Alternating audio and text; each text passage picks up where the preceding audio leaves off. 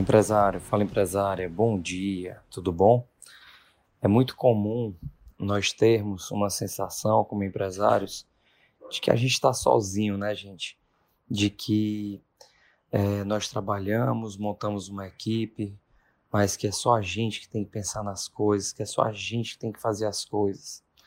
Isso acaba transformando o nosso dia a dia no dia a dia menos produtivo e mais centralizado. E eu acho que um dos grandes desafios de um empresário é transformar a equipe em pessoas que pensam como dono. Pode parecer distante, pode parecer difícil, estou dizendo que é simples, mas existem maneiras de ter pessoas que pensem como dono. Então imagina que hoje você se preocupa com a sua empresa, porque você sabe das despesas, você sabe da margem, você sabe do lucro, você sabe das vendas, e muitas vezes o seu time não sabe.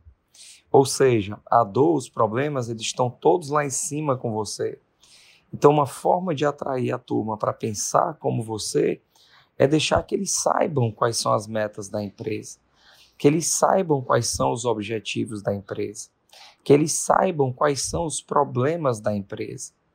É importante você criar uma cultura, uma cultura forte, uma cultura orientada para resultados, onde nessa cultura todo mundo saiba quais são os comportamentos permitidos e não permitidos dentro da empresa.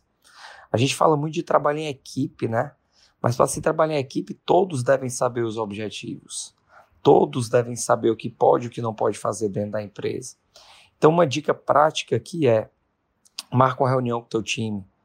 Marca uma reunião com o teu time, define, define um dia para passar para eles as metas, dividir com eles os problemas, pedir ideias, é, acompanhar durante o período da, da execução dessas metas e amarrar ao sucesso da empresa, ou seja, no atingimento das metas, um presente, um prêmio para eles.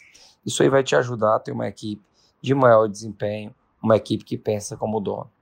Ah, e se a pessoa não quiser participar disso, tudo bem, você também não é obrigado a ficar com ela.